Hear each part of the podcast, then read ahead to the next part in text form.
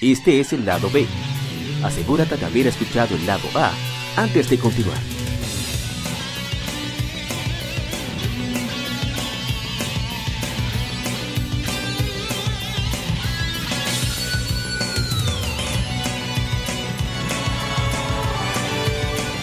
Game Mérides. Juegos y consolas de aniversario son comentados entre hechos y anécdotas.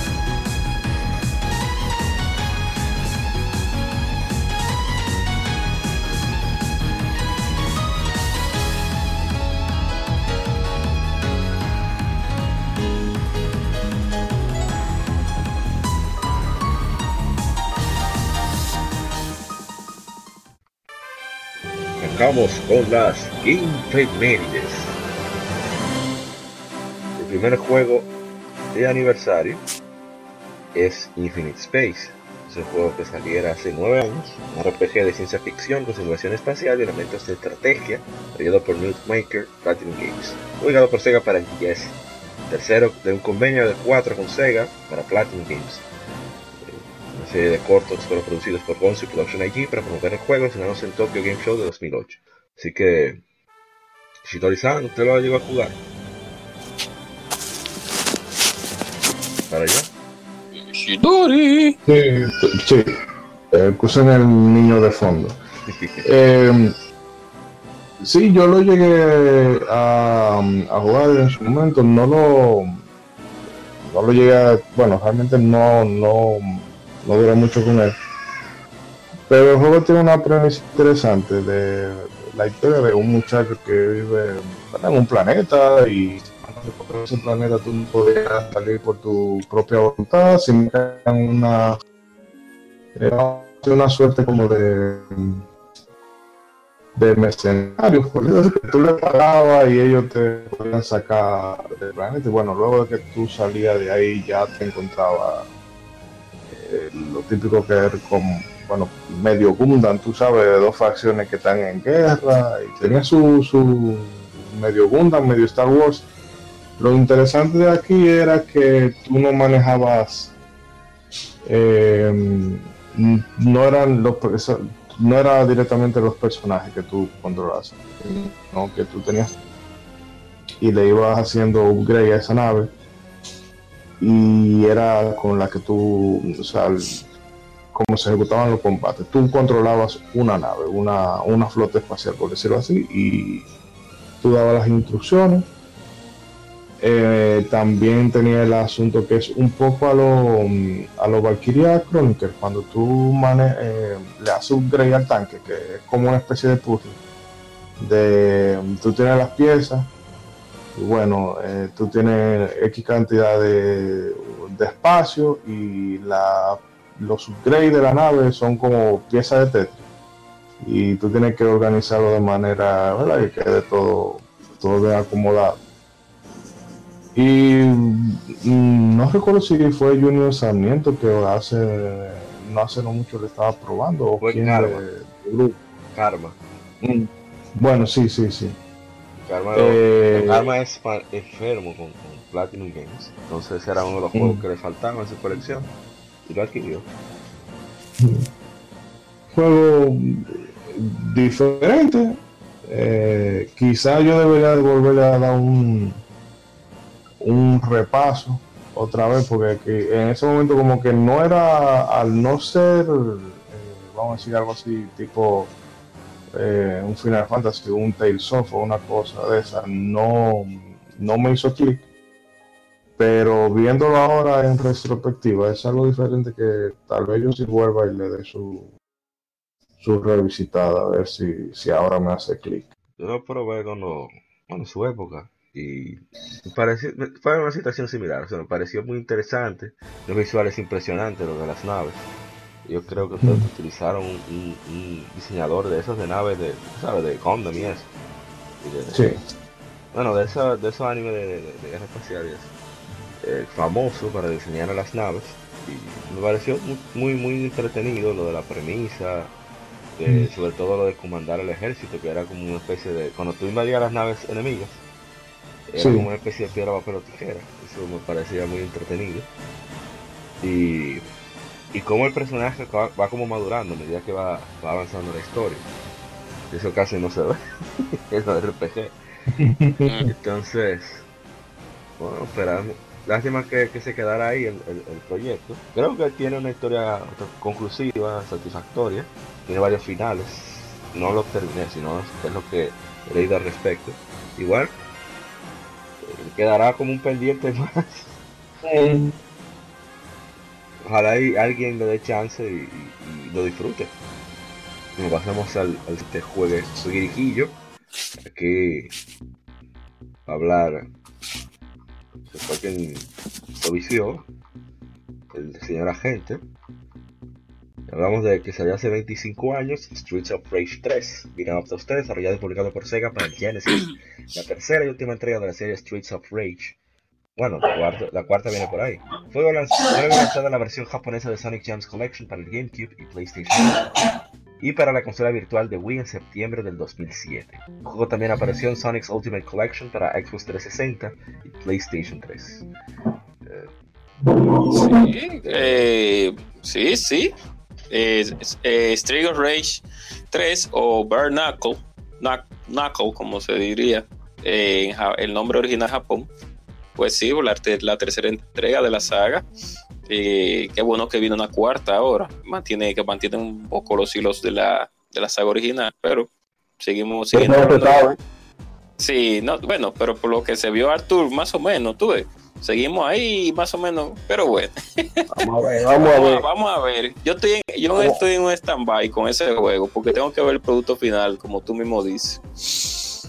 Porque hay muchos factores. Pero ya hablando de Trio Race 3, es, eh, la tercera entrega trajo lo que la segunda entrega le faltaba un poco más de velocidad en los combates. A pesar de que la segunda entrega es, por así decirlo, no perfecta, pero es eh, todo un deleite para, principalmente por, con los factores técnicos, con los factores de sonido y la jugabilidad, pues excelente juego.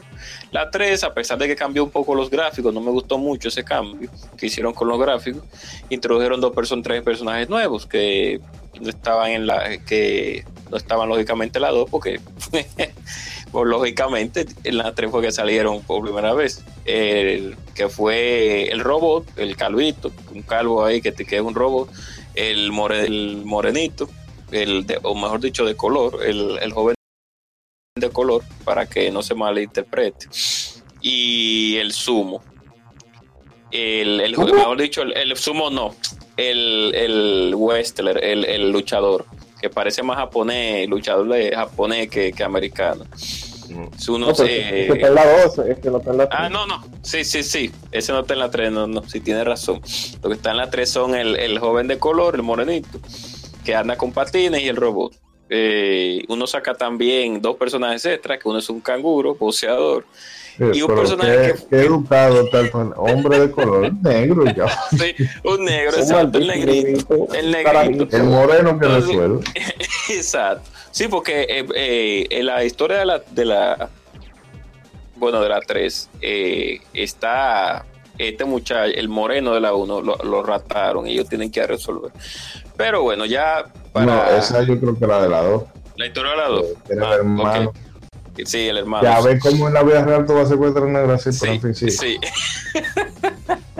Pero sí, la 3 mantuvo su calidad. Hay algunas pistas que no son recordadas, al igual que la 2, porque la 2 es como la Mega Man 2, que es como una de la- es como el juego que el- en el cual al- el OST más recordado de todas las sagas es, pues, en la 3 hay muy buena, el- hay, mu- hay buenas, muy buenas pistas, pero no son tan recordadas como las 2. El, como le digo, como le seguía diciendo, el sistema de combate fue más frenético y utilizaron algo que tengo que confirmar si fue primero o en Final Fight 3 o aquí, que es un sistema de gauge, de gauge que se va llenando, que tú puedes hacer ataques Sí. especiales, una barra, exacto, que cuando se llena tú puedes hacer ataques especiales, que, que da la casualidad que Final Fight 3 la tenía también en, en ese Ay. tiempo. Tengo que ver las fechas, Ey, a ver si quién fue que comenzó con eso. Eh, por ahí el versus. Lo tenemos, tenemos pendiente.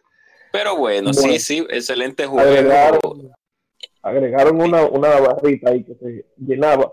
Y esa barrita lo que hacía era que te podía, tú podías usar uno de esos movimientos para salirte de. Sí, de eso es lo que dije, eso es lo que dije. Sí, no, pero la barra de, de la, de la Final Fight 3 funciona diferente. Es una Ah, barra, barra sí, como sí. el. O Sí, exacto. pues. poderes de todo. Y nada, excelente juego. Yo, yo si tú vas a decir algo, Arthur, puedes decirlo, pero para mí la, la 3 no es igual que la 2 en muchos factores. Lo que más me molesta realmente de la 3 son los gráficos, que lo quisieron poner un poco más, le cambiaron la estética. Que a pesar de que ya no se ven tan eh, animados, tan como si fuera de cartoon o anime, se ven un poquito como re- renderizados. Entonces se ven como a veces como muy opacos, medio mongoleados, algunos efectos y cositas así. Pero sí, sí, la 3 man, se mantuvo la calidad y, y bien, bien. A Yo creo que no es una de las men- menos recordadas de la, de la, de la tripleta. Igual que Final Es Fight 2, que casi nadie no la recuerda. recuerdo, no recuerdo qué fue, pero hicieron un cambio drástico en la, versión de este lado de- del charco. Recuerdo la, la versión japonesa tiene la paleta de colores diferentes. El, el traje, el traje, por ejemplo, de Axel es eh, del mismo color que en la 2 y en la 1, que es un Ok. sticker blanco. Con, Un techecito blanco, sí. aquí no sé por qué lo pusieron amarillo, amarillo con negro. Sí, no sé por yo qué. entiendo. Wow, una Y, locura. habla- y hablando, hablando así de, de- de- rápidamente, ¿cómo es posible que en la Project Cross son dos, que está Capcom, Sega y, y, y Namco, ponen a Axel y no ponen a, a, a de quien se inspiraron para hacer a Axel? Al, al, mayor, a- al, al mayor, el señor Cody Oh. Travers. de. Sí, qué raro, muy raro realmente, sí. Que no te código, Pero en fin, muy raro. si el que pueda, que todo el mundo puede, si usted sabe dónde buscar, que se juegue la versión japonesa de la de la Sí. de la de, de, esta- de este juego, que es mucho mejor que la versión americana. Puede usar al Exacto. Ah, sí, también. El que iba a decir eso, que era el canguro y era el motocicleta homosexual, que uno puede jugar en el juego con... Y cuando, cuando lo matan, suena, grita como una. Ay. Es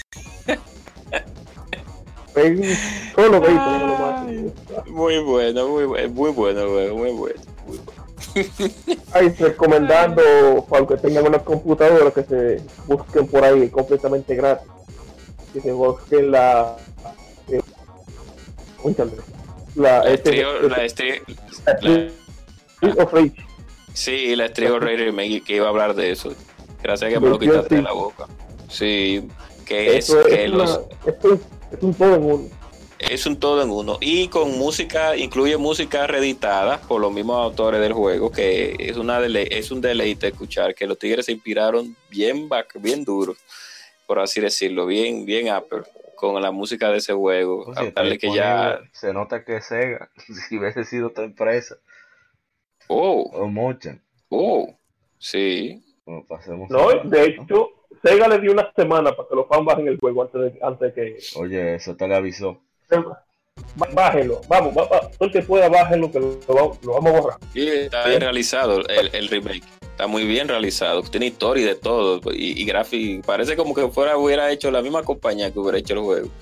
Muy bien realizado que esté ese, ese modo, por, por así decirlo. Pasemos al siguiente juego ya. Quedamos Sweet of Rage, hay que guardar algo para el verso. Uf, chacho. Ay, yo me adelanté, no era este. y problemas de grabar en vivo. El siguiente juego salió hace 25 años. 20, 25, hace 20 años se trata de Legend of Legaia. Es un RPG con elementos de acción desarrollado por Prokion y Contra y publicado por Sony para PlayStation. Fue seguido por Legaia 2 Dual Saga. Yo le doy para allá, ya el primero no lo probé, yo probé el segundo, así que hable. Bueno, bueno, rapidito. Sí, sí, sí, rapidito. Eh, la, innovación, la innovación de ese juego realmente fue en el sistema de batalla, que es eh, mediante sumatoria de ataques. A pesar de que es muy limitado, pues en ese tiempo era muy raro tu ver. eh, veníamos de. eh, era en 1995, casi 96, y era muy raro ver eh, personajes poligonales grandes eh, haciendo en un RPG, da- dando ese tipo de, de, efectos en combate, que eran los de los golpes eh, eh, primarios dentro de lo que tiene que ver con el hand to hand, por así decirlo, el close combat, es la palabra exacta. Entonces, Eh, eso, cuerpo a cuerpo. ¿no? Exacto, cuerpo a cuerpo. Entonces, usted agarraba un grupo de AP, por así decirlo, o SP, no me recuerdo bien. Usted hacía una suma de cuántos golpes usted iba a dar y el personaje lo hacía con diferentes combinaciones. Que al principio resultó, pues, lógicamente agradable, pero al final ya del juego resultaba muy monótono. A la mitad del juego ya resultaba muy monótono. Y, Monótono. y esa, muy monótono, esa, monótono, exactamente. disculpe, Gracias por la corrección. Y a pesar de todo el juguito, para el tiempo que salió, pues no era tan malo. Es un jueguito regular, pero que sí se, di- se pudo haber, se, disfrutaba principalmente por el sistema de combate que uno no estaba acostumbrado en ese tiempo a verlo tan grande, los personajes. Recuerden que uno venía de, de- de Super Nintendo y de Sega Genesis y, era otra que, o sea, el cambio literal de a los 32 bits fue del cielo a la tierra. O sea Claro. que eh, el que pueda que vaya, que vea video o que lo eh, o que lo utilice como medio de preservación o que si tiene su play y lo compre, que lo compre y lo. Yo lo recomiendo, no es que va a ser la gran cosa, ¿eh? O sea que ya ustedes saben. Cualquier cosa, le tiran a, a la gente cobra. Nosotros le damos la dirección, el número. Ya- no, no, no, yo las advertí, no es la gran cosa, ¿eh? Sino que simplemente para ese tiempo era un poquito no espectacular, sino agradable ver. Entonces, porque teníamos Bellón de Bellón, Moisés sabe muy bien como el sistema de combate Bellón de Bellón. Ya casi Final Fantasy VII creo que había salido o estaba por salir. Entonces, eh, creo que también está Wild Arms, también metido ahí. Entonces, eh, ya ustedes saben. Bueno, pasemos al siguiente juego. Aquí lo voy a desbordar. Se va a desbordar un servidor. Digo, ni tanto. Ah, bueno, sobre Legend of Legaia, debí leer eh, mi hermano Google Ilustrador, ¿sabes quién es? Joan, verdadero ju- juego, muy bueno, muy recomendable. El sistema de combate fue algo muy refrescante para la época. No opino igual que Ah, lo mismo que dije. Sí, lo mismo que dije. Yo creo que me adelanté Ahí está. aquí. Hay Estamos un, hay un problema técnico respecto a las que infemérides que voy a corregir ahora mismo, así que me disculpan. Y fue que evité un juego que a mí me interesa muchísimo hablar. Se trata de Suicoden Tire Crise. Ti- No, Tier Craze, creo que se, que se pronuncia, no tengo idea. En fin, me I salió un pequeño anuncio. Qué, interesante, qué bonito. Qué rico eso, Qué rico eso, ¿no? En fin. Sí, qué sabroso. Salió Suicoden Tide Cries hace aproximadamente, vamos a ver, unos, unos 10 años. Eh, Cries, Tier Cries es, un, es alemán para Zodíaco. Es un RPG para Nintendo 10 desarrollado y publicado por Konami como parte de la serie Suicoden. El desarrollo del juego fue liderado por Osamu Komuta, quien había sido el planificador para Suicoden Tactics, con música compuesta por Norikaku Miura, Yoshino Aoki, Masaharu Masaharu Iwata y Kaori Kobo. El juego presenta las can- canciones de apertura y clausura Tears in the Sky y Tear Craze, respectivamente, ambas interpretadas por idol pop Satomi. La idol pop Satomi Takasugi. Eh, Este juego es parte del metaverso de Suicoden, no es trata de, de- un un pueblo oprimido donde no hay libertad de absolutamente ni- ningún, o sea, ellos están reprimidos por una creencia de que todo está predestinado. O sea, si tú supuestamente estás predestinado a ser eh, chinero, usted va a ser chinero hasta que se muera. Entonces, eh, un grupo de, de aldeanos se, se, rebelan, son jóvenes, dicen, no, pero esto no puede ser, se me da la gana de recoger basura, en vez de vender, yo tengo el derecho de vender mi bendita basura. Como una puya, Ahí. hay como una puya ahí, eh, hay como una, como una crítica por abajo a, a- a- posiblemente a, a La un dicho. japonesa. Exacto, exacto. Y entonces, eh, de eso se trata el tema principal del juego. Te- Textualmente es la infinita posibilidad del futuro. Entonces el protagonista combina a los 108 héroes como siempre sucede y se enfrentan al rey, el líder de la orden del verdadero camino, así que se llama. Tiene una, una música muy bonita. La historia no es eh, una historia impactante como son los, demás Picoles, como el primero, el segundo, el segundo sobre todo. Pero es una muy buena forma de compactar todo lo que conlleva Suicoden a una versión portátil, llevadera. Y es, y es un juego muy muy disfrutable, un RPG tradicional, muy tradicional. Y, tiene sus buenos momentos. Eso sí, que el doblaje, porque la versión occidental tiene las voces en inglés. Quizás por como lleva la voz en japonés, o lo mejor es así, no sé. Como que todo es huyendo, hablan muy rápido. Ya, y aunque es verdad que tiene muchas situaciones de peligro en el cual no hay momentos como de estar de, oh, ¿qué está sucediendo? No, ¿qué está pasando? Vamos, vamos, que llega. Así más o menos que yo hablo. Y eh, me parece muy curioso eso, casi nunca lo he visto. Este, eh, comentarios, eh, Juan Romero nos escribe, nos dice, tal vez sea uno de los mejores juegos para el Nintendo 10, aunque no sé si sea el único que resiente mucho que todos los tops del 10, el 89% sean RPG de este tipo. Bueno, que realmente hubo muchos RPG buenísimos en, en 10. Nuestro hermano Luis Manuel Sí. De Halo Fantasy, nos escribe, nos dice, justo lo estoy jugando por segunda vez en el modo preservación, y gracias a los fans puedo disfrutarlo con el audio original japonés y textos en español. Uno de mis favoritos cuando compré mi primer día, el soundtrack es buenísimo. Y estamos ahora mismo disfrutando del audio del juego y la verdad que es impresionante. O sea, considerando que viene de un 10, no ¿verdad? querer despreciar la consola, pero tiene sus limitaciones de audio y se oye muy, muy, muy, muy bien. Y bueno, ah, mira, mi hermano Félix González, Félix 180 nos escribe en Instagram y nos dice, ni recordaba que soy en este Konami. Por razón está muerta.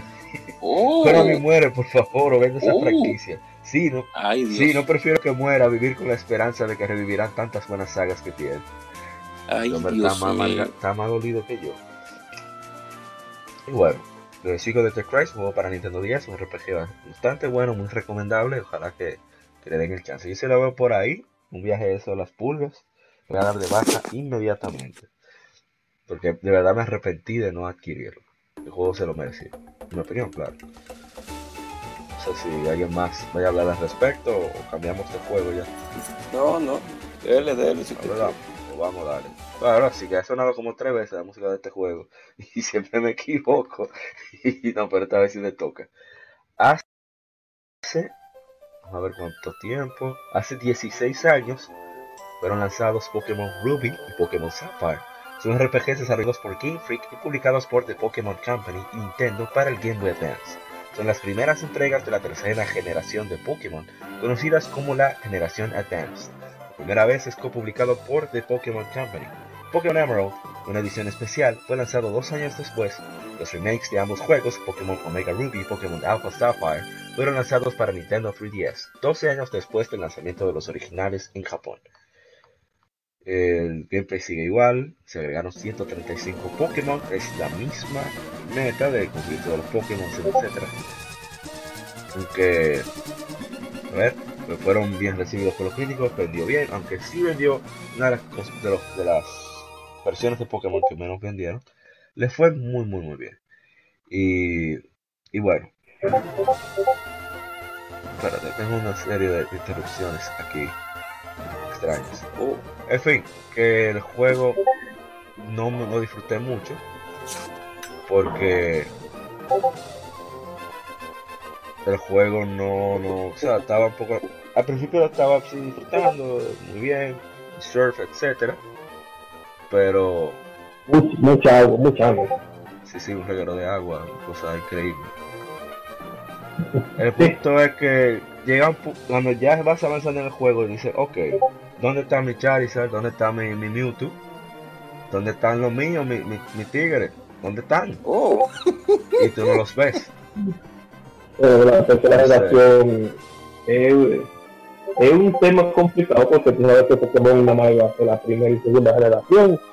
La, la primera y segunda generación se planean al mismo tiempo, básicamente. Al final se una después de la otra. Y después de que después de que Pokémon en los 90 se convirtió en un fenómeno mediático, que fue una vaina, otro, otro Mickey Mouse que apareció.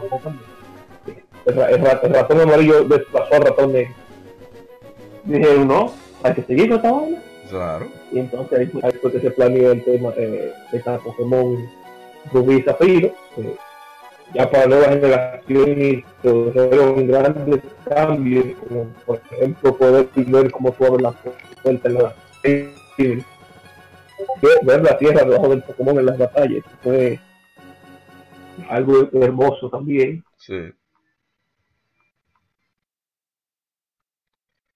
Eh, lo- con todo, con todo y que intro- eh, mejoraron el sistema de, de baile, que ya tenía la segunda entrega, que no pusieron más, más, más cosas, lo- los famosos eh, los famosos eh, concursos de belleza, ahí que estaban, ellos estaban ahí. Sí. historia dije, eh, se repitió porque lo- los eventos que ocurren en en, en Zafiro, según la, la cronología son los primeros y lo, creo que ocurren al mismo tiempo que ocurren lo de, lo de eh, Fire Red y Liz Green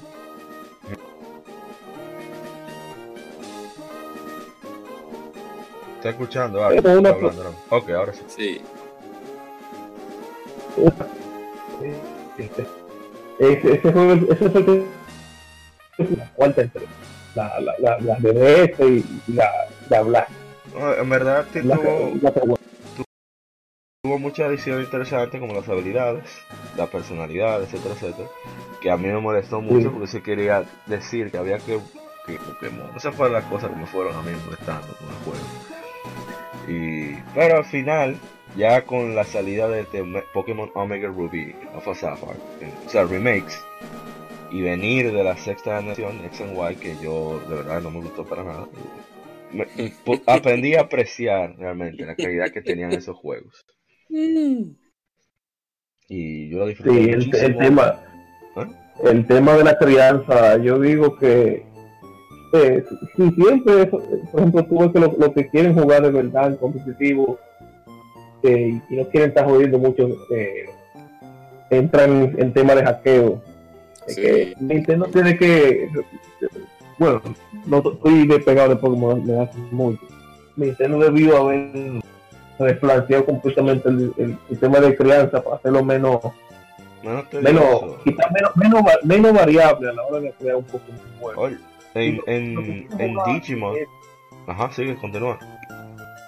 Lo que, si lo que quieren jugar de verdad, sí, en competitivo, tienen que recurrir básicamente al hackeo. Hasta, hasta los, los jugadores funcionales hacen eso para, eh, para el- estar rápido. tío. claro, es que demasiado tiempo. Sabes- Es que lo han ido facilitando con el tiempo, pero sigue siendo una hora perdida. Una hora de, de Claro, trabajo, porque- porque no se disfruta. Ya, tú sabes que hay un problema cuando tienen que, cuando tienen que recurrir a romper las reglas. Sí. Bueno, iba a decir que en, en la batalla doble, que se fue una de las cosas que me encantaron, es sí, mi formato de batalla favorito. Y.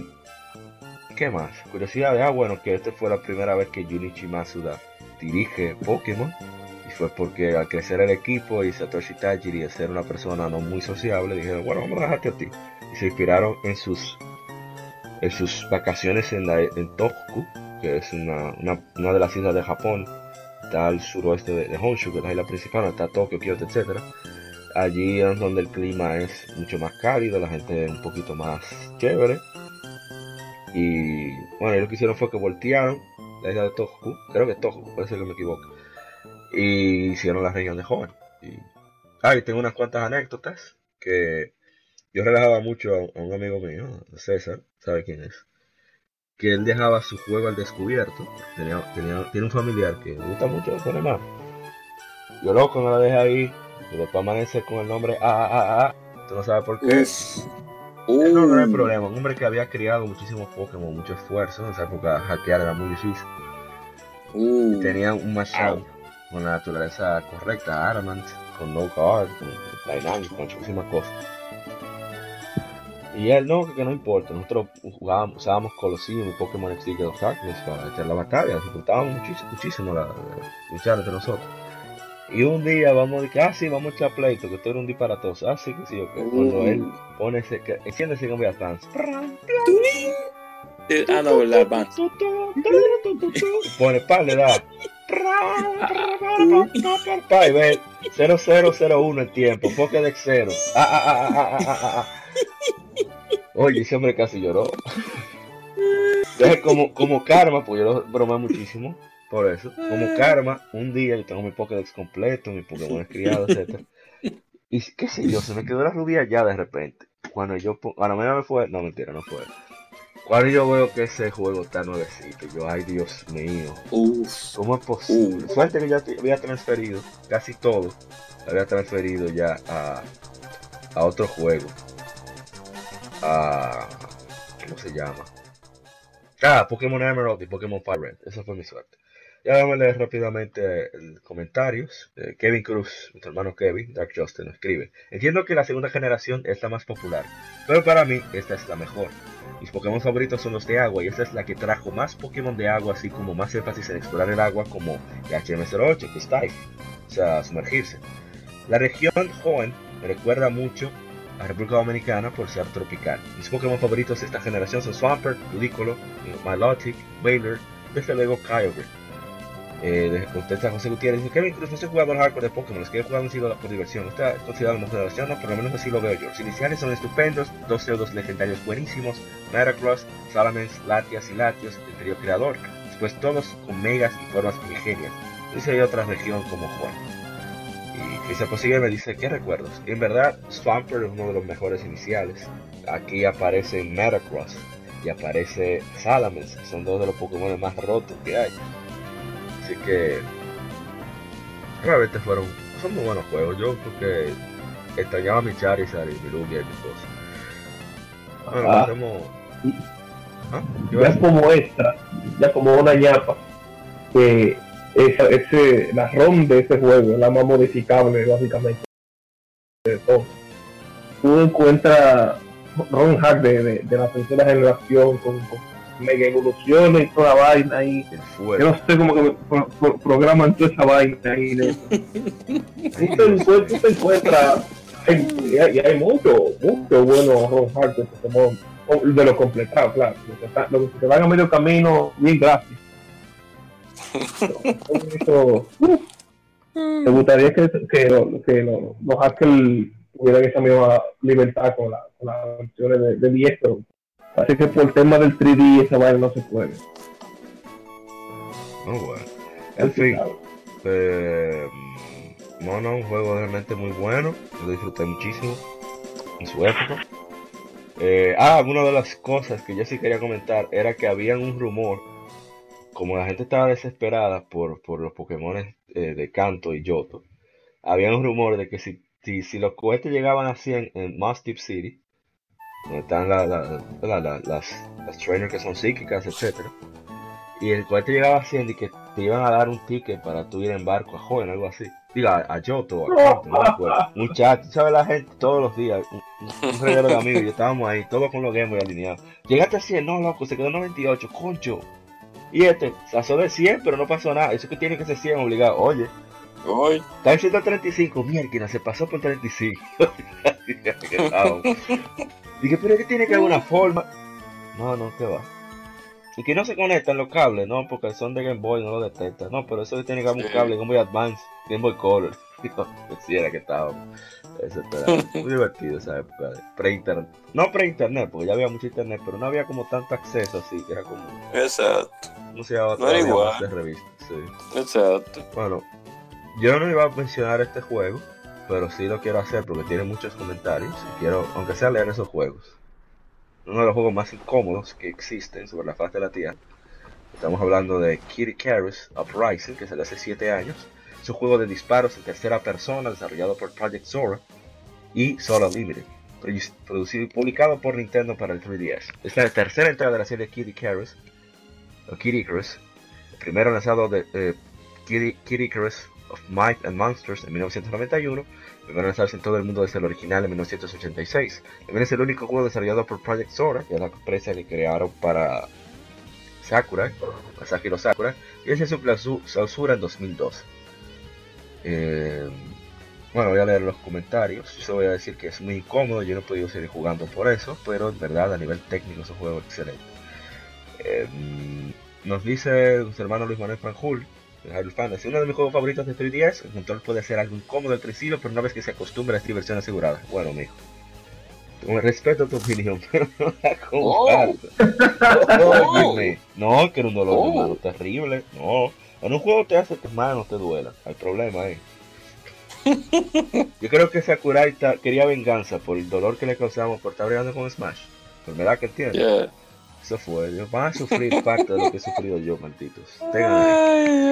Robert- Roberto Rodríguez de RD Gamers nos dice, no, no pude superar los controles, lo, lo solté casi de una vez. Este disco es muy bueno, sin embargo. Eh, Eric Altamirano nos dice, el online de este juego está increíble, me ha dado horas y horas de diversión, tuve, pude acostumbrarse.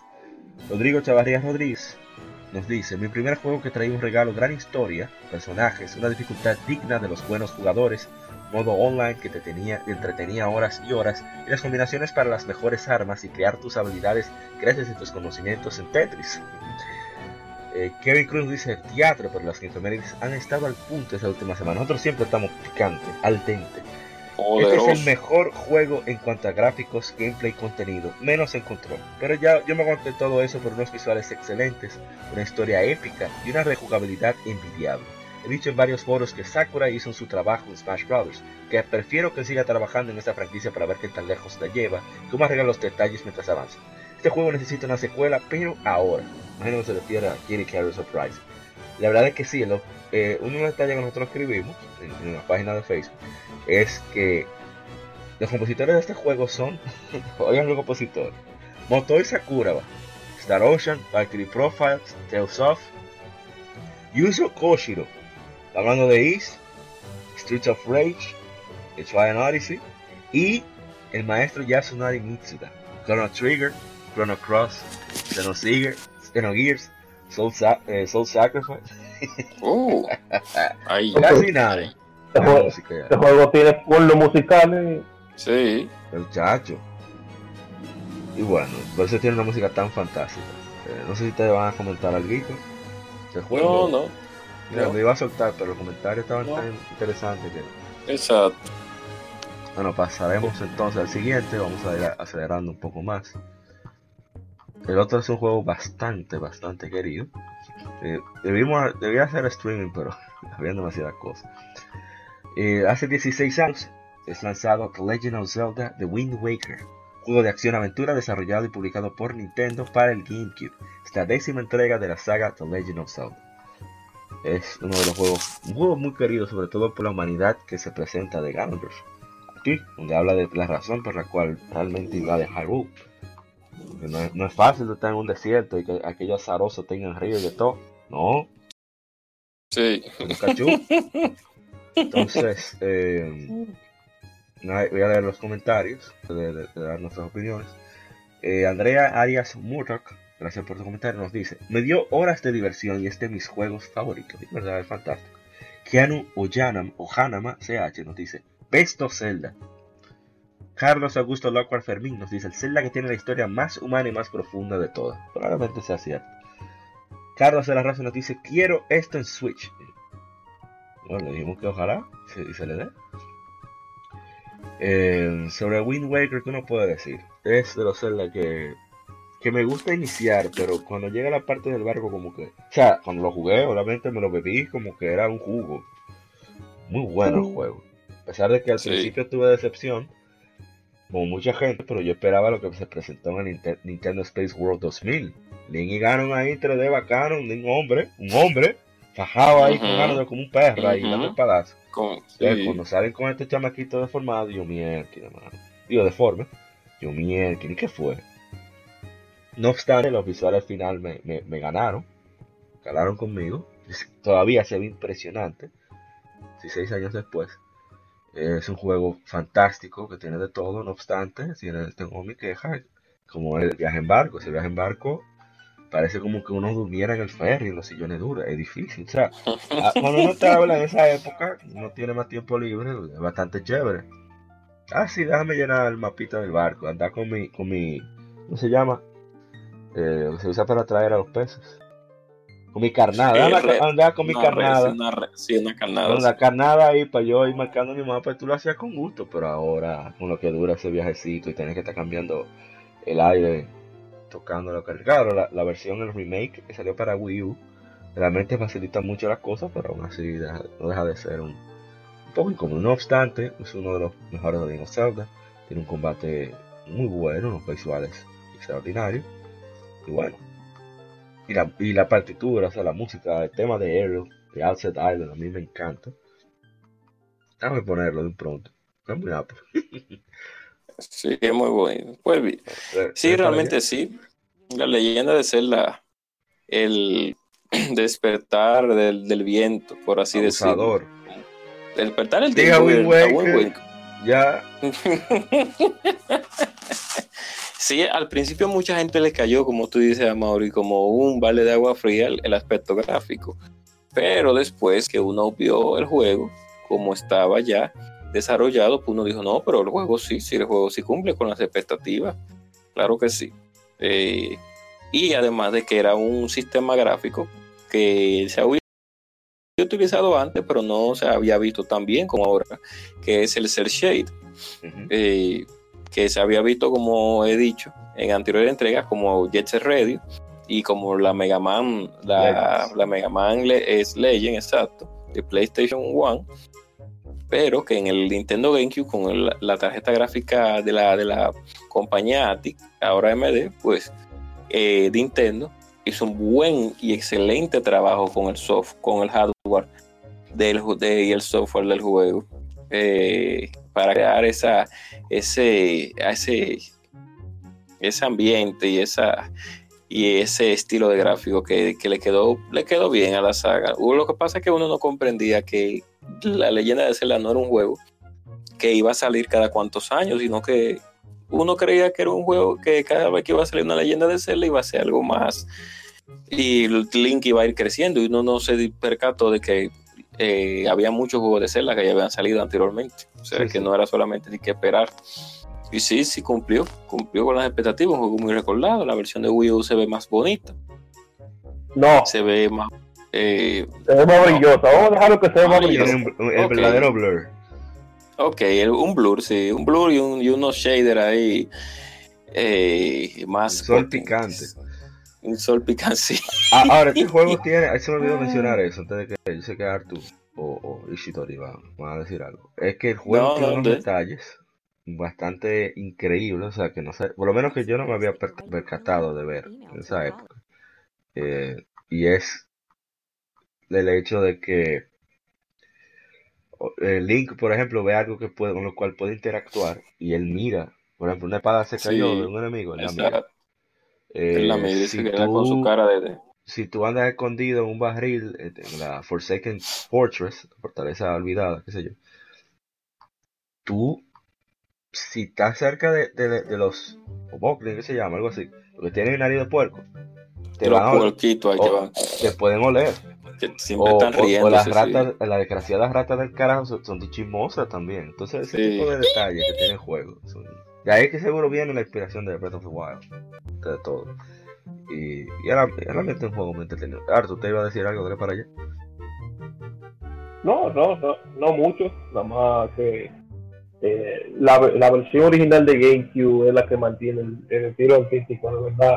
No sé cuál fue el, el- el motivo de meterle ese, ese bloom a, a- a la versión de, de Wii U.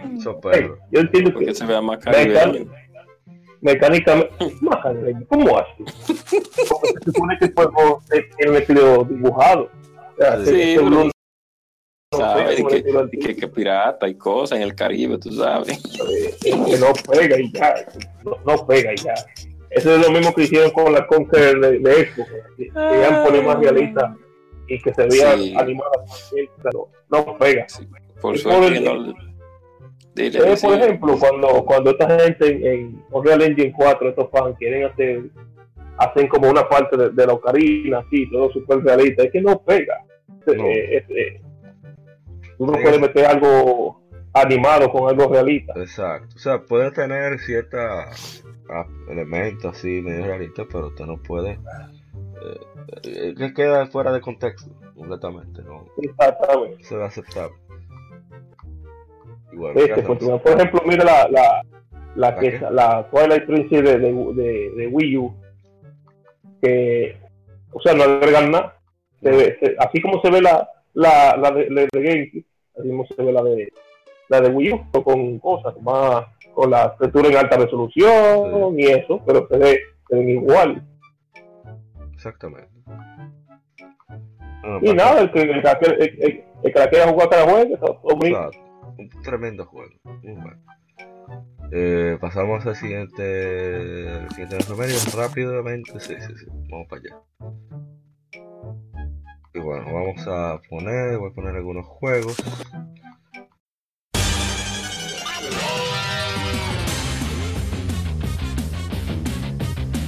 Puedes escuchar Legión Gamer Podcast en iBooks, Spotify, TuneIn, iTunes, Google Podcast y demás plataformas de podcast de su preferencia, buscando Legión Gamer Podcast. Recuerda seguirnos en las redes sociales como arroba Legión Gamer RD. Visita nuestra página de Facebook para que seas parte de nuestros streams de las Gamefemérides, donde recordamos y jugamos algunos juegos de su aniversario.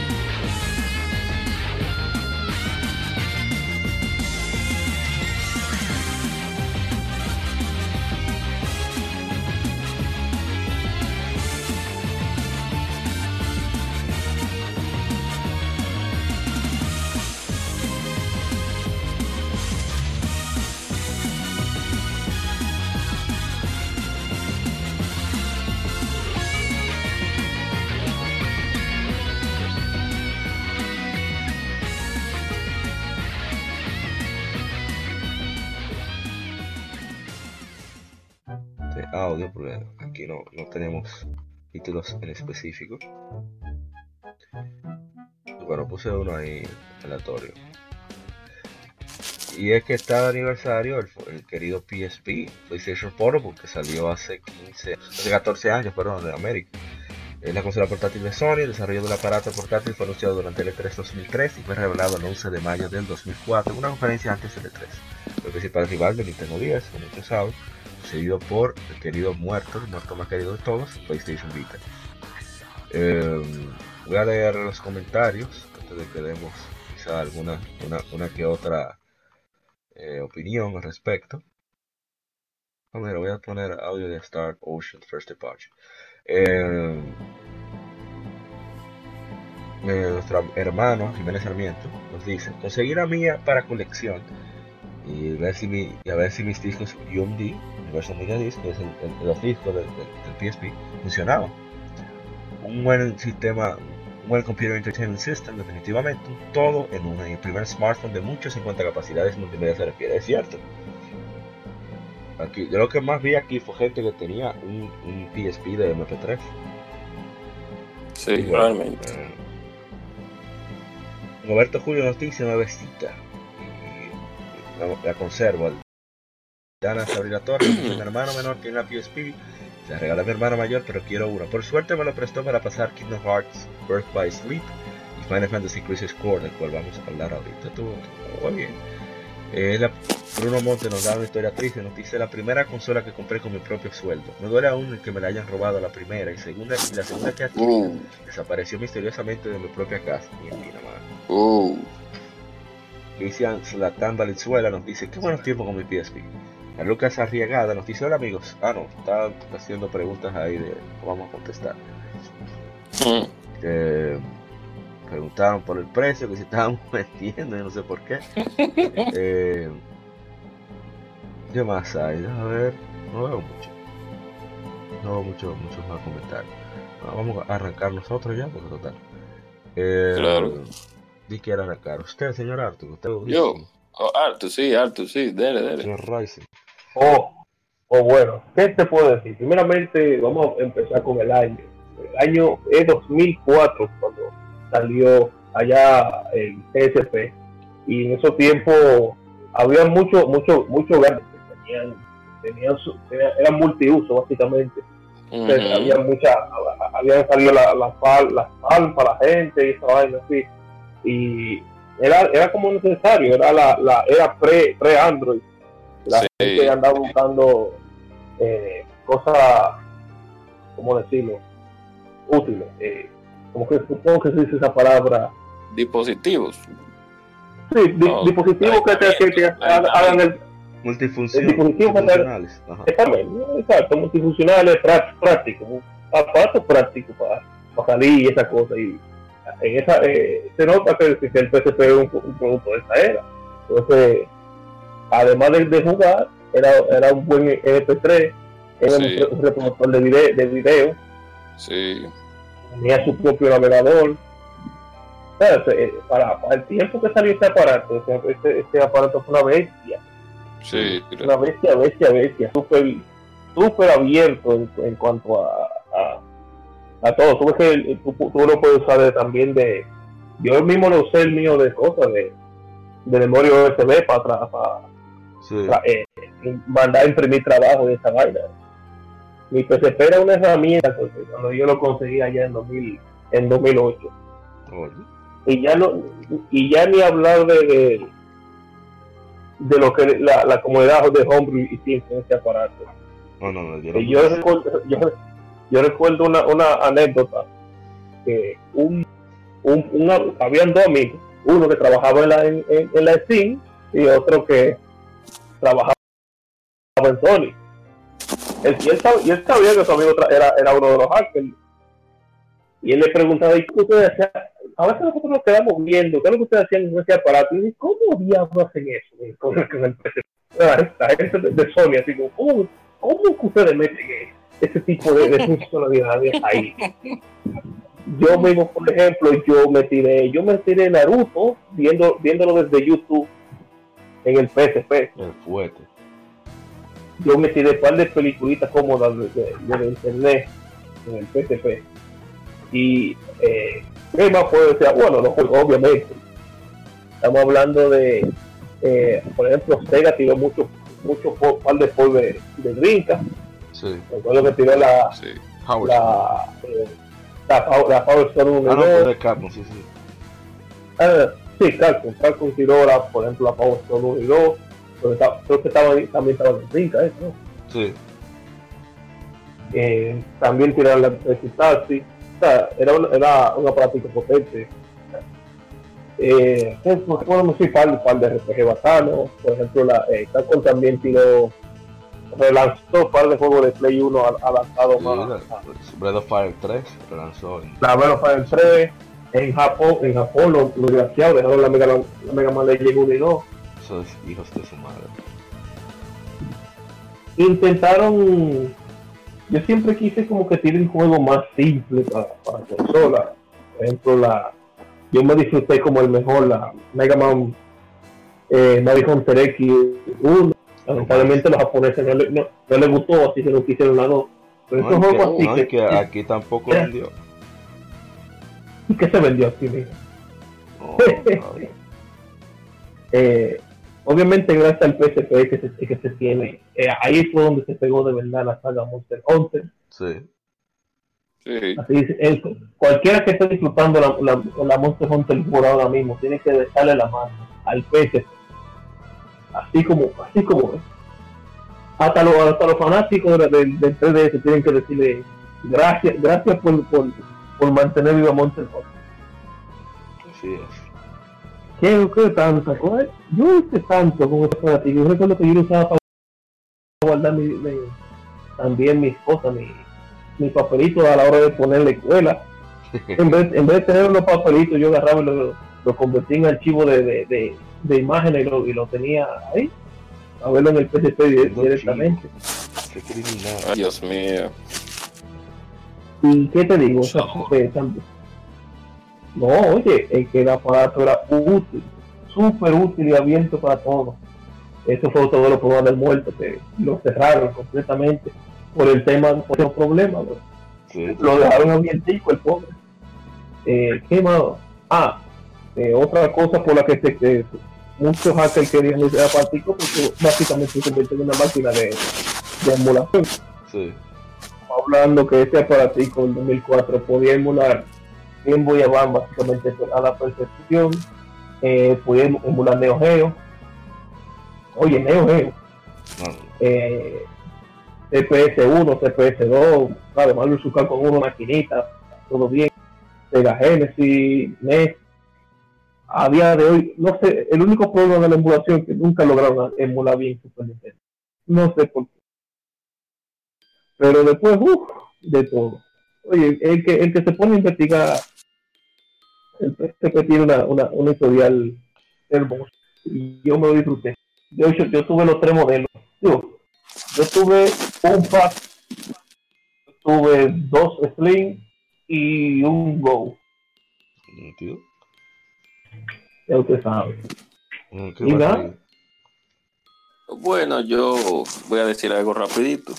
Eh, sí, muy buen aparato. Lástima que el, el, el UMD fue prácticamente un fracaso porque no Sony quería inno- innovó en ese aspecto, pero a la vez no resultó el, el, el- proyecto. O sea, se- sí se salieron muchas películas en el formato UMD, pero el público no, que principalmente compra, como que esa es, es eh, no como no era el público no era destinado específicamente para ese tipo de consumo. Y lo que la gente lo que querían al final cabrón fue como que no fue que no lo recibió porque yo vi muchas personas que tenían su OMD de PlayStation de su PSP viendo su película de su pantalla eh, su pantalla y del PSP pero no pero seguro no fue el, el, el, el- el Es que- punto es que claro el problema con ese formato es que era único para ese aparato. Si fuera que tu, la computadora pudiera leerlo desde el Exacto, CD-ROM, reproducirlo. pero no Exacto. había manera. Pero después de ahí, sacando el UMD, eh, Ah, cuando te- otro, otro detallito, otro detallito que Hombre, esa era, esa emulaba PlayStation 1 de forma nativa, sí, sí, nítido. tenía su, pro- su propio emulador hecho, de, Sony. Sí, mucha gente que yo vi jugando la Sinfonía anoche ahí, es mejor que la versión. Yo me juego en, en el PlayStation Vita, el PlayStation TV, gracias al PSP. O sea, de ahí Ah, pues. viene, pues, se, se adapta de ahí. Exacto, no sé, muy buen aparato. eh, Sony hizo un buen trabajo con el hardware y con el software también. Sí, sí, sí. O sea que, que y mantuvo una calidad y no y no no arrastró el aparato a una a una por así decirlo parafernalia de, de versiones sino que tiene tres versiones. Y, y sí el aparatico cumplió con su cometido que era pelear con el titán del Game Boy que, que habían venido otros contendientes y no habían podido pero el PSP sí con una caterva de juegos que lanzaron, principalmente con, de- con el, el asentamiento de la Monster Hunter en Japón. Ahí fue donde comenzó realmente el, el- el- por lo menos primero en Japón, lógicamente, el quita de Sí. tu para ponerme yo, que no hubo forma. Sí, sí. Todo ese tiempo ahí, eh, Sony, los, ustedes saben cómo era en cosas, en, en, en- era PlayStation 2 y PSP. PlayStation 2, PSP en Japón, PlayStation 2, PSP, PlayStation 2. Sí, era así. Ay, se me olvidó leer Así el asunto. unos comentarios de, de, de, de- Wind Waker. Jagus nos dijo, lloro de emoción al hablar de este juego. Es junto con Final Fantasy IX mi videojuego favorito de todos los tiempos. Es algo que no se puede explicar con palabras.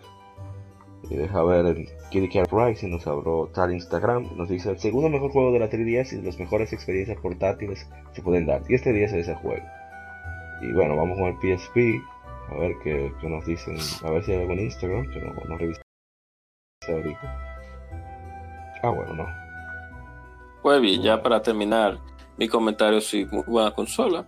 Eh, yo no la tuve en su tiempo full, pero sí tenía personas que, que la tenían y sí pude ver y trabajaba y tenía personas que trabajaban eh, eh, con, en sitios donde vendían el aparato.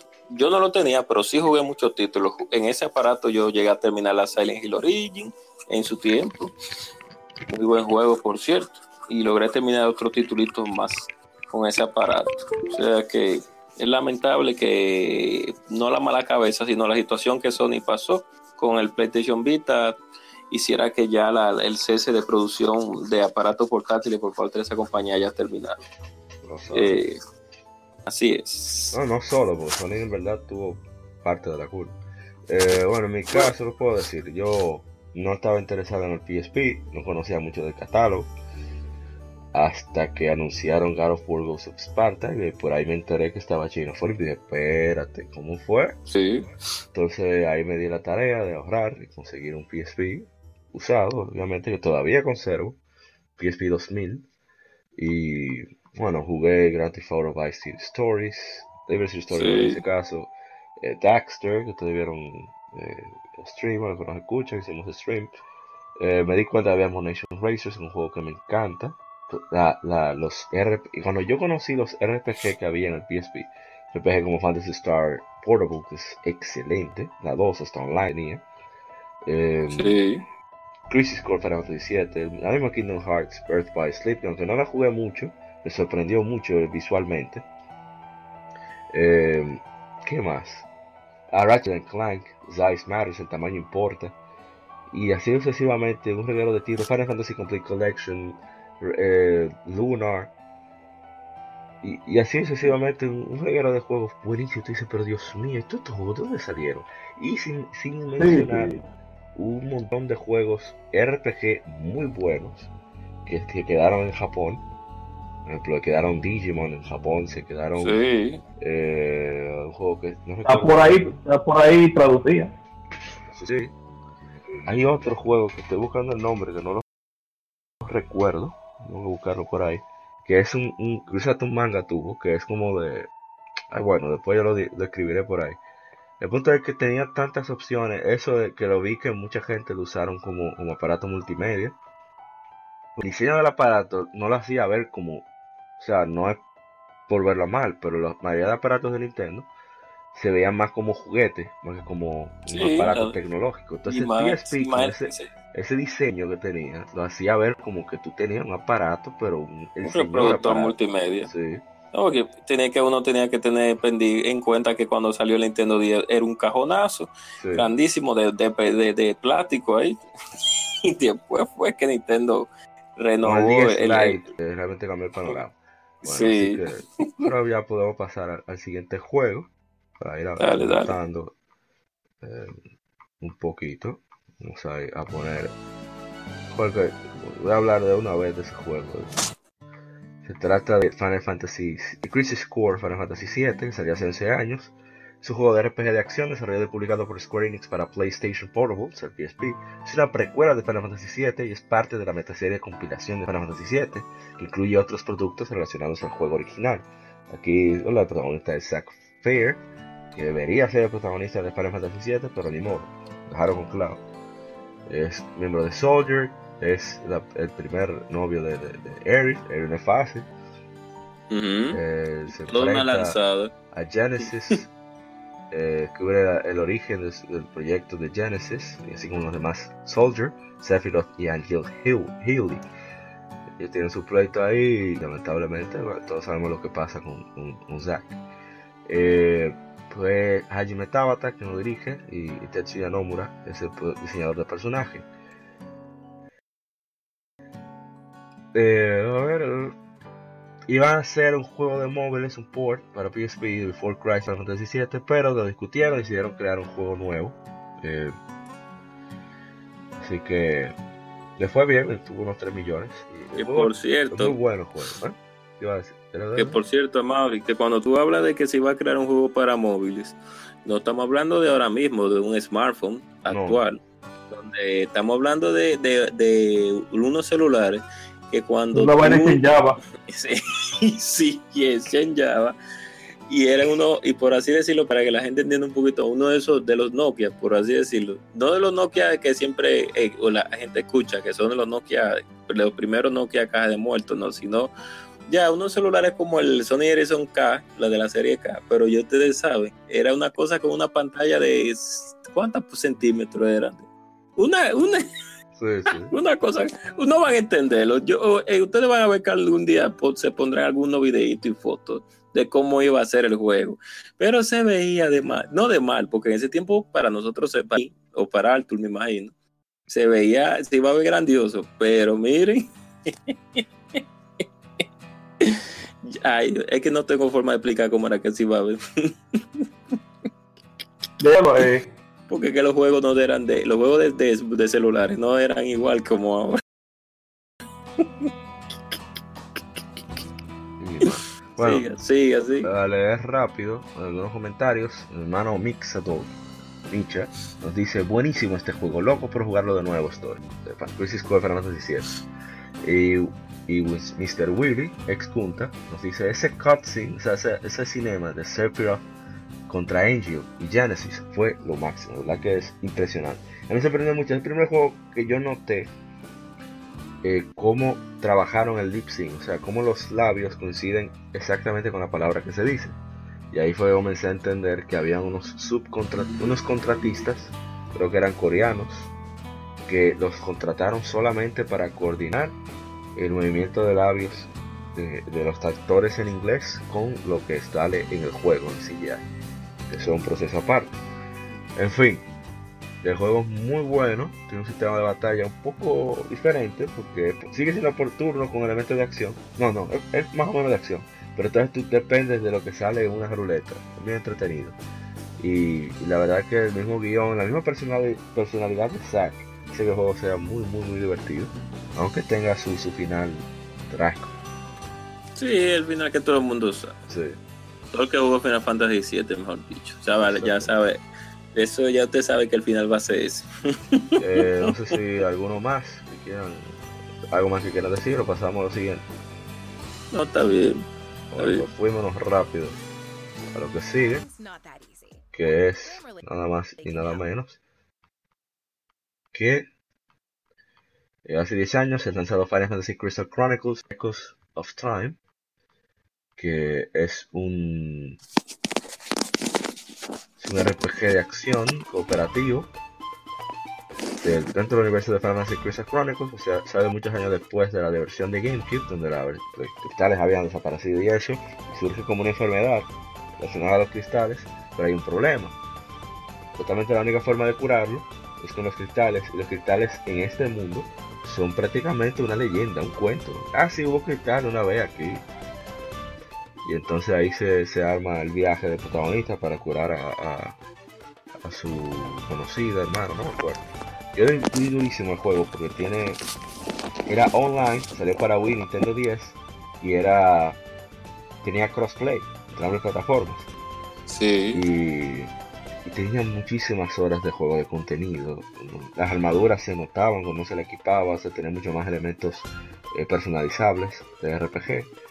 Eh, cooperativo era muy divertido. Lo jugué muchísimo con, mi hermano Chilo, con Luis, y sobre todo con mi hermano, nuestro hermano Justin, Dark Justin, Kevin. La universidad a veces nos traíamos jugar y le dábamos durísimo, un par de horas cómodas. Y era muy bueno. Eh, Me arrepiento, otro juego me arrepiento muchísimo de no, de no comprar y que si lo veo, cae. No sé si tengan alguna otra cosa o pasamos rápido. No, sí, puede pasar, pero antes de. Sí, eh, esa es la segunda parte de la primera versión que se tiró para el 10. No me rec- la primera Sí, versión, sí. ¿cómo era que se llama? Que Eh, eh, no me No recuerdo. me acuerdo el nombre tampoco. Mirror of Fate. No, no, oye, mami, que Mirror of Fate.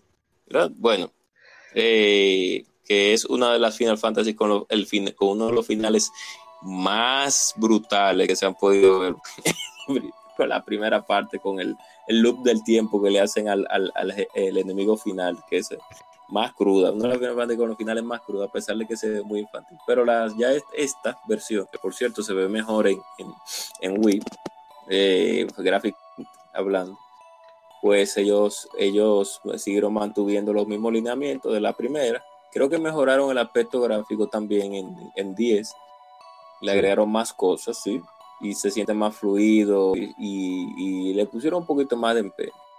Eh, aunque seguimos con las mismas bases, pero con el, el aspecto online para disfrutarse mejor entre cuatro. Pero eh, por lo menos se hace un poquito más fácil el asunto de estar invocando magia, etcétera, etcétera, etcétera. Sí. Que tú lo juegas tú solo. Para no tener que estar forzando como en la primera, que tenía que mover el cursor. Sí. Era muy tedioso, era muy tedioso. Pero sí, sí, yo la llegué a jugar muchísimo, esa versión también. Jugué las dos y, esa, y, esta la llegué a ver jugar muchísimo. No en su tiempo, pero sí un año y algo después. Y sí me quedé, me quedé, me quedé con un buen sabor de boca. De verdad que sí, que ese equipito, a pesar de que no sea tan, por así decirlo, considerándolo en cierto sentido igual que otros departamentos de Square en ese tiempo.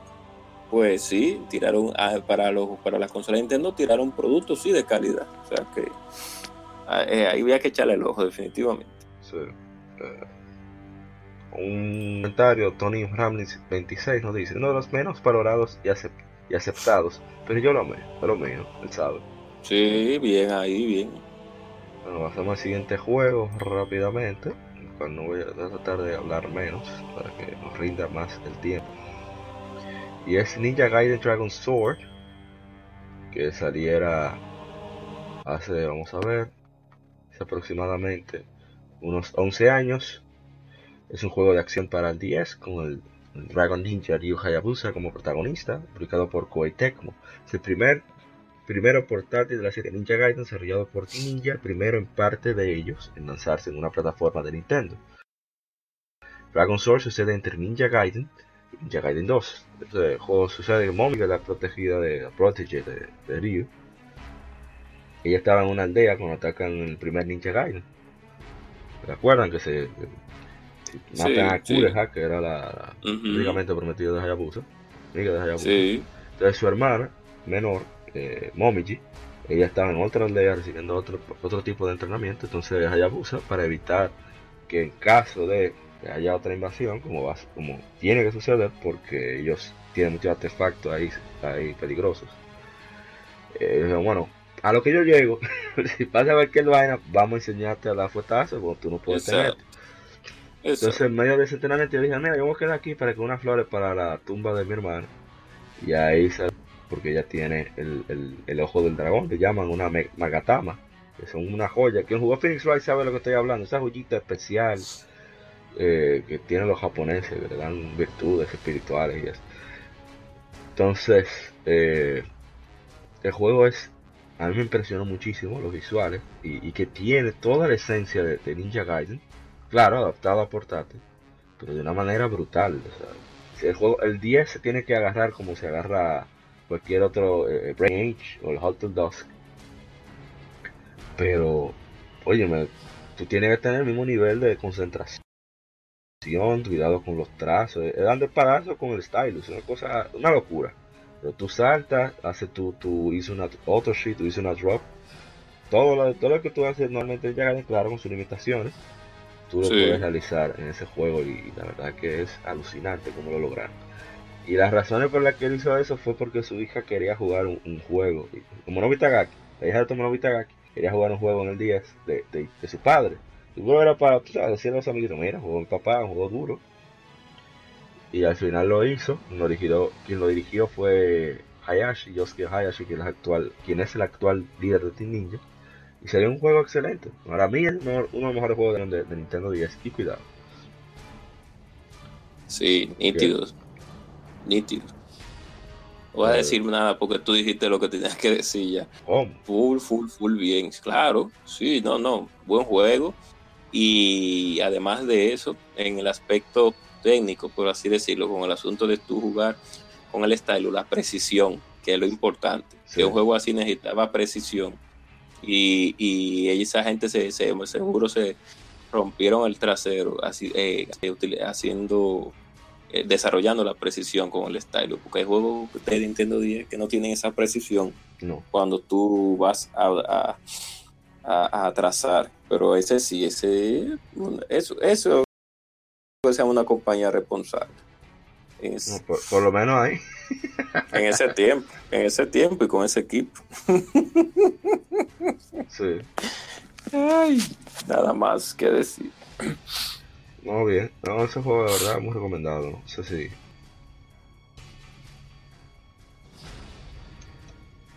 Bueno, vamos a seguir con el próximo juego.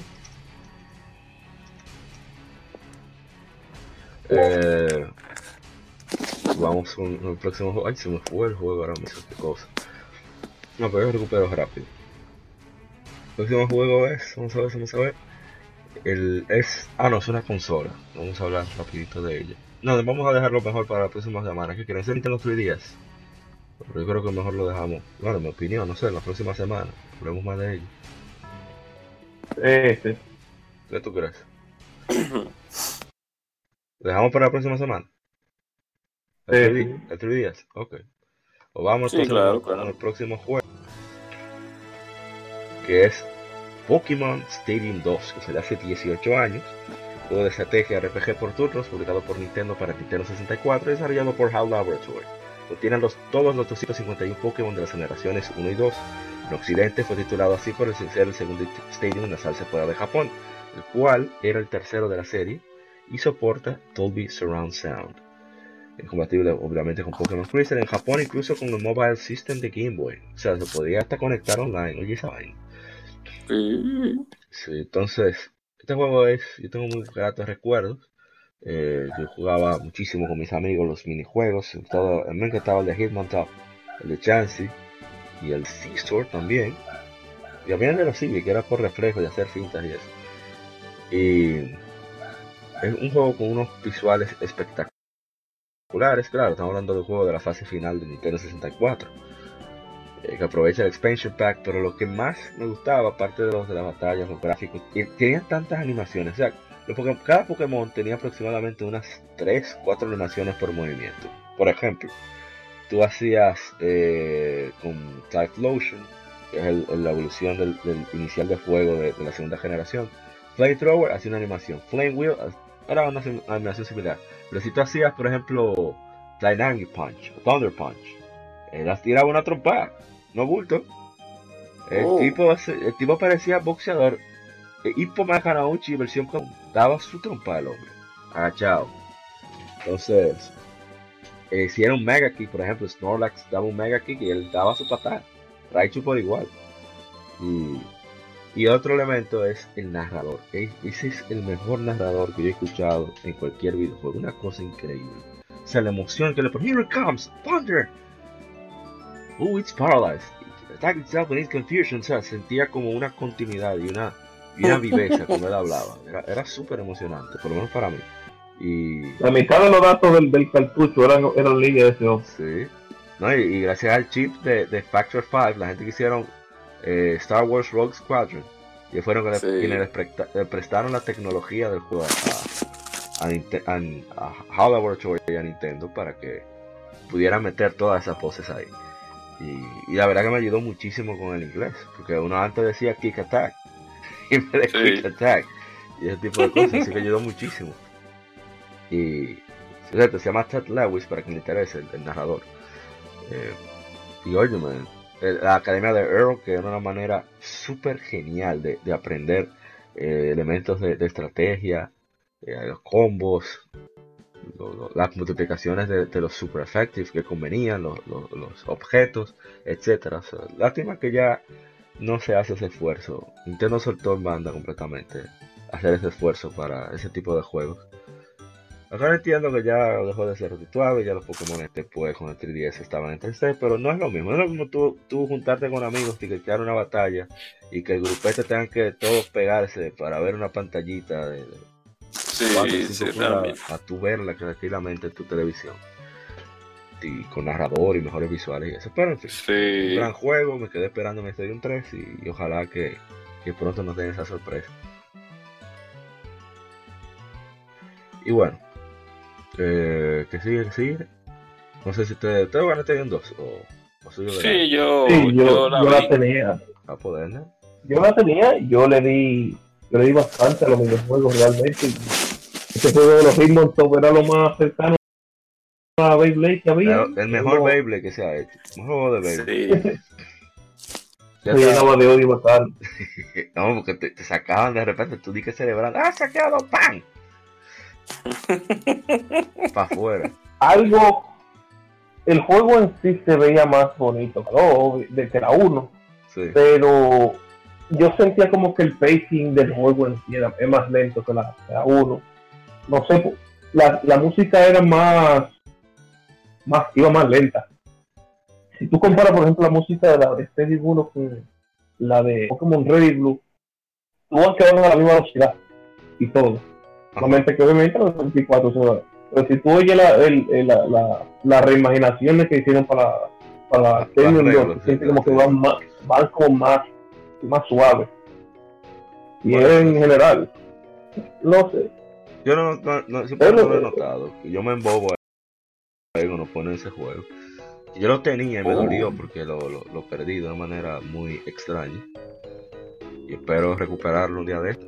Pero en fin, eh, juego fantástico. Te va a decir algo, eh, gente cobra. No, no, no. No, eso mismo sobre que la- la- el arreglo que hicieron eh, lo mejoraron en todos los sentidos. O sea que eh, yo lo veía mucho en los clubes. Uf, este Dion 2 se le dieron durísimo en los clubes también. Ahí, Muy bien. jugándolo ahí en, en- en un, eh, en un solo jugador. Igual que la Puzzle League, que de eso hay habrá que hablar un día de esto. Que, pero por cierto, sí. tengo que tengo que preparar la lata. Mañana voy para donde un amigo mío de la infancia que tenía la Serie 1 y creo que vamos a, vamos a ponernos a jugarlo ahí en la lata otra vez para recordar los viejos tiempos ahí. Excelente. Nístido. Más Bueno, nada que decirle de mi parte. Iba a decir- ah, bueno, lo- los comentarios. Tu hermano Luis Manuel Franjul viene echando eh, chavaineo, ese desgraciado. Dice, tengo las tres versiones. O sea, tiene la japonesa, la Stadium 1 estadounidense y la Stadium 2 eh, también estadounidense. Dicen que la primera no tiene todos los Pokémon. Hasta ese momento disfruté el hecho de que no tiene censura y no de Queen se toca los, ¿verdad? las boobies. Sí, sí, cambiaron la animación acá. Eh, Dice, pues sí que me mandó una foto de que él lo está jugando. Y, y bueno, esos son los comentarios. Pero repito, para mí a lo mejor- mucha gente no le gustó porque solamente eran las batallas, pero para uno vicioso de Pokémon eso era lo que uno quería. Y los minijuegos, por supuesto. Claro. Oh, Le vamos a pasar al siguiente juego rápidamente. Y es eh, Kingdom Hearts 2. No voy a decir mucho. Más que Salió hace 13 años, es un RPG de acción desarrollado y publicado por Square Enix para PlayStation 2. La secuela de Kingdom Hearts, al igual que el original, combina personajes y mundos de películas de Disney con elementos de Final Fantasy. La popularidad del juego dio como resultado una serie de novelas y mangas basado en el mismo y una versión exclusiva para Japón con contenido extra, Kingdom Hearts 2 Final Mix, lanzado en marzo de 2007. Esa versión salió luego en, la- las versiones remasterizadas para las consolas actuales, o sea, PlayStation 3, PlayStation 4. Así que los, los, los occidentales ya pueden disfrutar de, de ese juego sin, sin ninguna restricción. Eh, Sí. Comentario dice Rodrigo Chavarría Rodríguez, lo único que, pu- que logré jugar de la saga fue el de 10 y me encantó. Espero que salga una versión de los tres para Switch. Manuel José Jerónimo Rodríguez dice una de las mejores Kingdom Hearts en jugabilidad. Yo estoy de acuerdo. Manuel Frajul dice, solo vengo a recordarles que Kairi es una inútil. Es cierto. Y Alex López Domingo nos dice, yo a lo tonto me lo pasé al nivel más fácil. Eh, yo lo jugué, me lo prestó mi, hermano Milton. Y la verdad que es un juego muy, muy disfrutable. O sea, yo no soy fanático de Kingdom Hearts, soy fanático de Disney a, morir. Y, bueno, el juego tiene el audio, es fantástico, la calidad de actuación de los personajes también, inclusive ellos buscaron a la, a la actriz de voz, no sé si en la primera o en la segunda, de, de Alicia en el País de las Maravillas, la de- La primera, se fue su primer, ah fue la primera, ah bueno, ese fue el último trabajo como actriz de voz. En fin, que es un, uno que es muy chévere, nada más tiene, tiene dos problemas. La maldita sirenita y el azaroso de Winnie the Pooh. Porque esos desgraciados están ahí, saquen esa mierda de ahí, a nadie le interesa. Con su aleta, Sora con su aleta. ahí Oye, el azaroso de Sora cantando, a mí no me interesa nada de esa desgracia. Yo le quiero dar golpe con la, con la llave esa de mierda. Ese, de eso se trata ese juego. Yo bendito Winnie the Pooh y Sirenita del Día. Está, está loco. Pero de Disney, amable. Es de lo Disney. pero está ahí, está, ¿cómo se llama? Pirata del Caribe, muy chévere. Simba, chéverísimo. Ah. Mulan, todo muy bien. Pero ¿por qué meten esa vaina ahí? Entiendo. ¿Cuál es tu odio? Déjalo No sé, ser. sí, eso dispara. Por eso, bueno, antes de que realmente no me interesó más, pero cuando yo vi el relajo de Kingdom Hearts en varias consolas, dije, no, no, no, gente está loca. A leer los comentarios antes de que la opinión de los demás.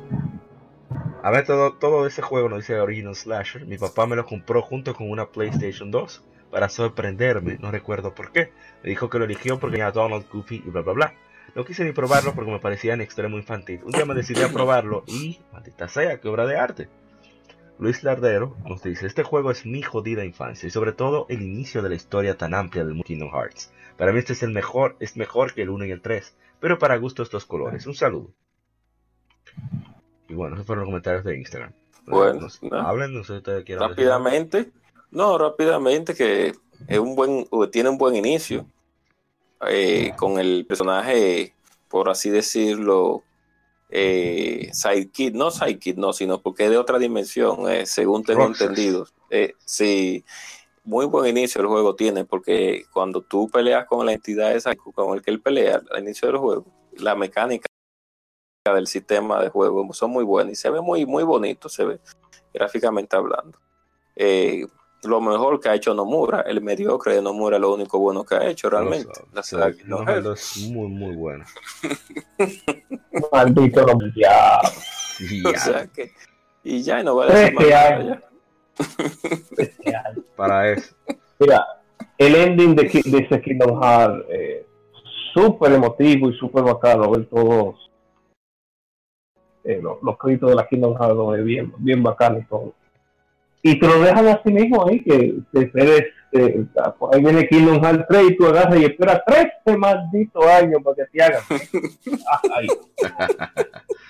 Y tienes que jugar todos sus spin-offs y gastar todo tu dinero en sus spin-offs. Incluyendo, incluyendo los free to play, PvP, ¿vale? Sí. Eh, Maldito no muere el diablo. No, no. Hasta- y hasta- a- ahora, ahora quieren meter la, la versus 13 otra vez con otro, Sí, con otro no, Ya no, tú no, sabes. no. Maldito no mora. Kingdom Pero- Hearts 2 sí, muy bueno, muy bacano. muy bueno, Kito Halo. Pasamos al último juego de la tanda ya. Sí, dele, dele. Sí, sí, no voy a comentar mucho, pero yo sé que la gente ya puede notar que esto desgaste. Que estábamos en el Blink. Estoy me está medio ronco todavía. Oh, Sí, muy duro sería el Blink. Pero ustedes van a escuchar todo cuando salga el especial que vamos a preparar. Pero compilamos un poquito de material. Bueno, hace 8 años es lanzado aquí en América Legend of Heroes Trails in the Sky para PlayStation Portable. Es un RPG desarrollado por Falcon y publicado en América por Exit Games. Es el primer capítulo de una trilogía que incluye Trails in the Sky Second Capture y Trails in the Sky The Third, o sea, el tercero. Bueno, este juego eh, originalmente se ve en Japón para Windows, o sea, para PC, en 2004 y luego lo portearon a PSP con ayuda de Sony en 2006. Exit adqu- adquirió los derechos de Falcon, pero no pudo lanzarlo hasta 2011 porque la cantidad de texto era millones de millones de caracteres. O sea, una cosa terrible. uff. Entonces, eh, lanzaron, lanzaron un port en HD para, para PlayStation 3 en 2012.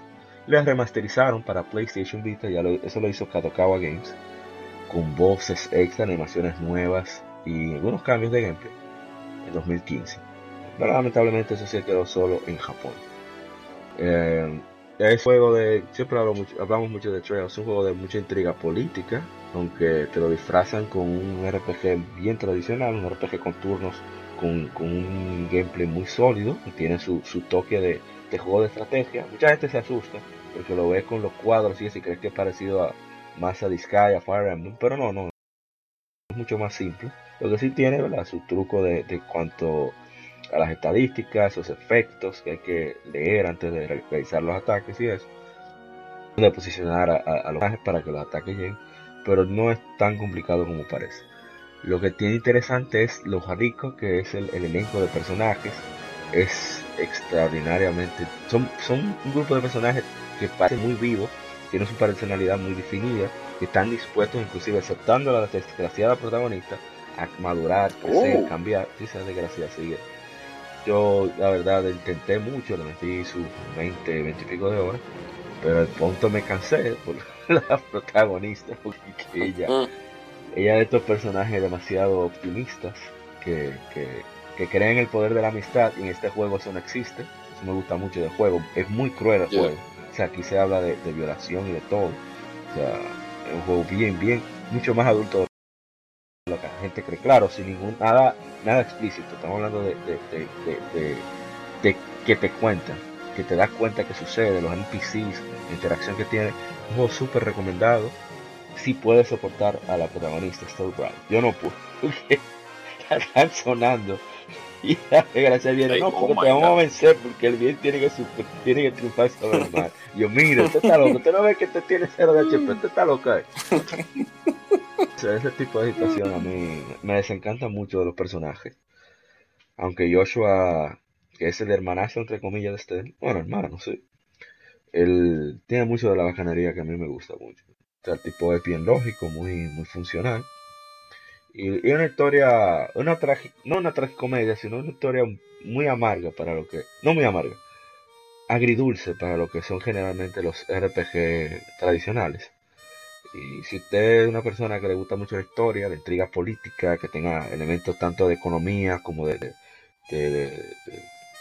de, aspectos sociales, de lucha de clases, de invasiones, de guerra, de razones de por qué suceden esos conflictos, es un, es un juego que se disfruta muchísimo, porque hay como un todo, o sea, ese conflicto político y, y de guerra entre naciones, y hay un, un punto más pequeño, lo particular, que es como los conflictos que tienen los ciudadanos, los cuales tú ayudas y, y vas mejorando la vida de esos ciudadanos y, y vas viendo las consecuencias de, de esas acciones del main story en, en las Psycho es como en simplemente la charla con los NPC. Sí, me entendí de más, pero que con los detrás de juego de Falcon ustedes saben cómo yo me pongo. Que, no sé si. Y eso, que este es mi menos favorito porque es el Rayas, hablan con los otros. Eh, no sé si van a hablar de. de- oh, no, lo la saga mantiene, la saga mantiene su calidad. Estamos hablando de Falcon, no se diga más nada. Yo no voy a decir más nada porque, eh, Dios mío, el sistema de batalla siempre me ha gustado de ese juego. Algún día yo le voy a poner a mano. Yo, porque Oh. cuando salió. Sí, porque es que cuando ese juego salió, estaba en computadora solamente Sí. y en japonés. Entonces, para nosotros era muy difícil porque con las IES. pues, el, el texto puro. Eh, era, es exacto, con las IES era más fácil porque eh, las IES, eh, el texto se mantiene nada más en eventos que pasan y ya, No a excepción de, de- exacto, excepción de uno que otro dato te den, un personaje para tú conseguir cierto ítem, etcétera, o seguir la historia.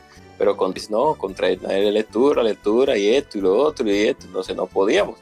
Después fue un tiempo que salieron, comenzaron a salir en, en consolas, en PSP principalmente, y ya ellos sabían como, ellos habían dicho, oh, pero mira, se están metiendo aquí, vamos a seguir. Y por eso uno ha, ha conocido la saga. Gracias a eso.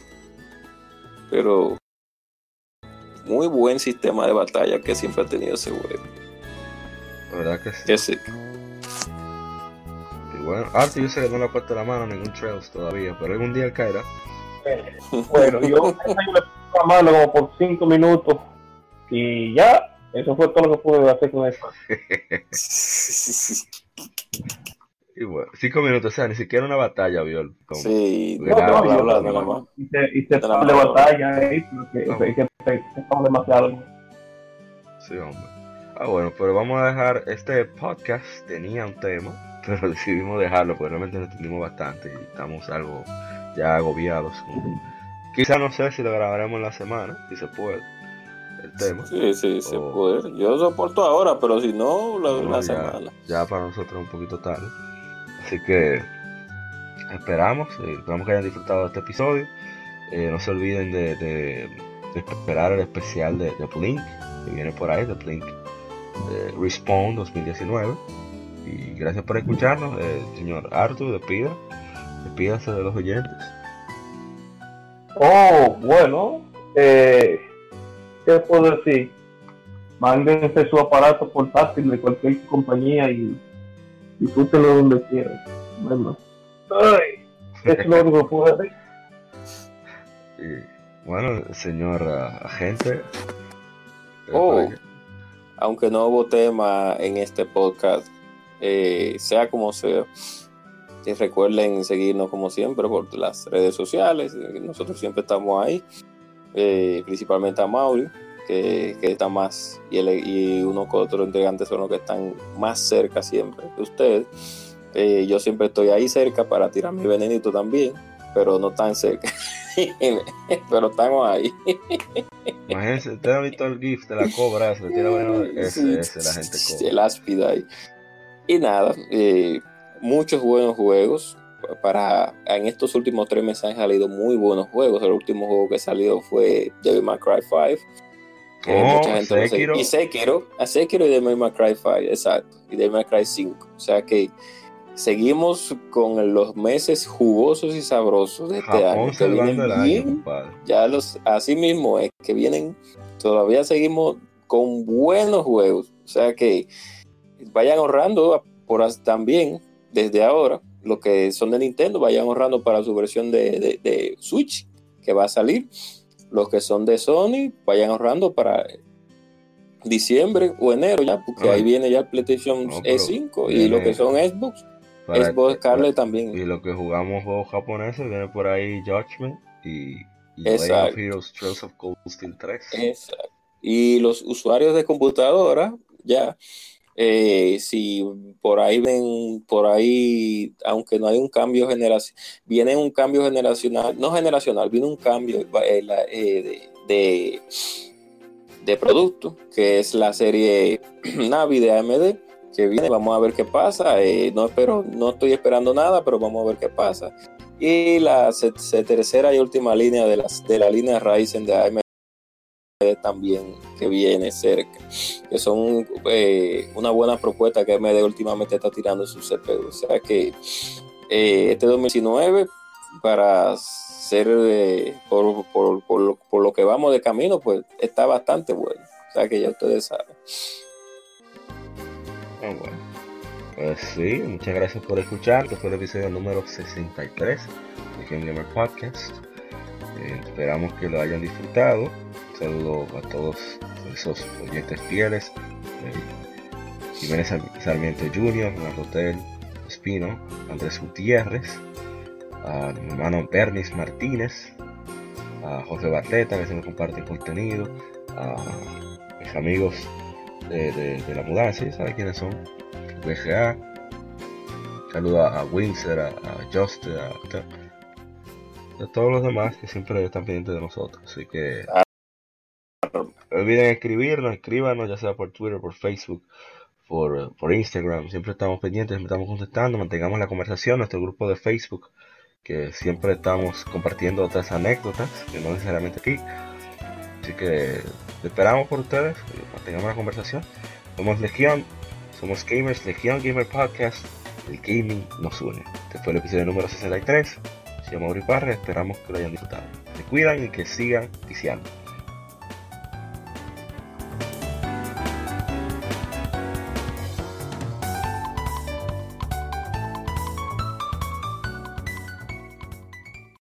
Somos Legión, somos gamers. Legión Gamer Podcast, el gaming nos une.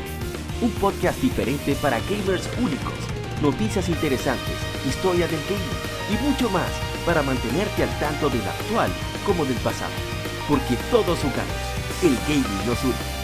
Estamos disponibles en iBooks, TuneIn, Spotify, iTunes y demás plataformas de audio. Perfecto para escucharnos mientras subes niveles, buscas un objeto específico o practicas para dominar esta jugada devastadora.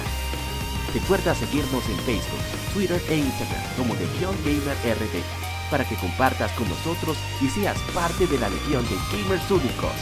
Gracias por escucharnos y te esperamos para el próximo episodio.